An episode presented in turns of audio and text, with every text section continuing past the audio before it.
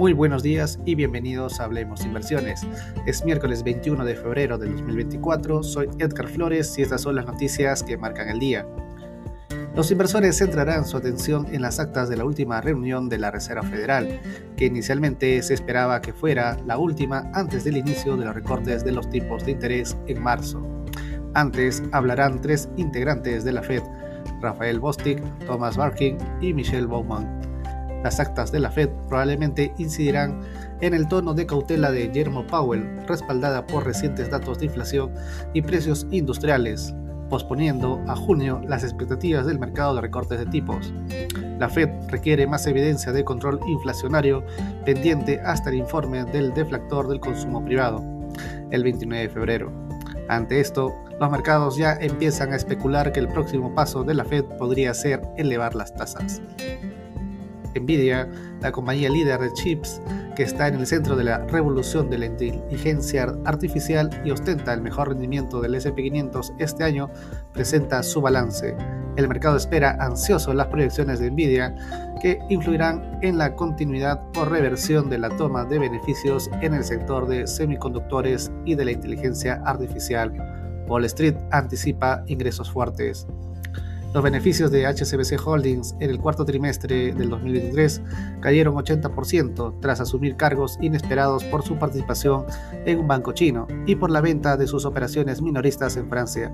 Las acciones bajaron en Londres. El beneficio antes de impuestos descendió a mil millones de dólares en los tres últimos meses del año pasado, frente a los 5 mil millones de dólares del mismo periodo del año anterior. De esta manera, los futuros del SP500 se encuentran retrocediendo menos 0,21%.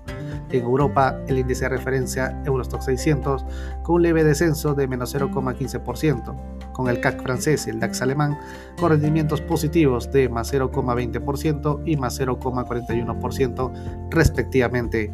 En Asia, el Nikkei japonés con una leve caída de menos 0,17% al tiempo que el Hansen y el índice de Shanghai tuvieron retornos alcistas de más 1,57% y más 0,97% respectivamente.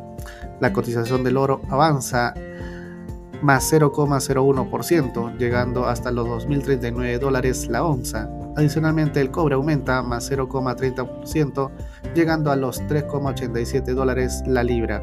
Por su parte, el petróleo West Texas Intermediate disminuye menos 0,29% hasta los 76,83 dólares por barril.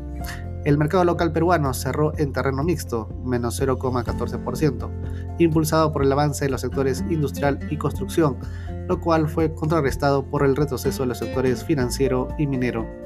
Según el Instituto Nacional de Estadística e Informática, INEI, la tasa de informalidad laboral al cierre de 2023 fue de 71,1%, menor a lo registrado en 2022. Es todo por hoy, soy Edgar Flores y gracias por escucharme.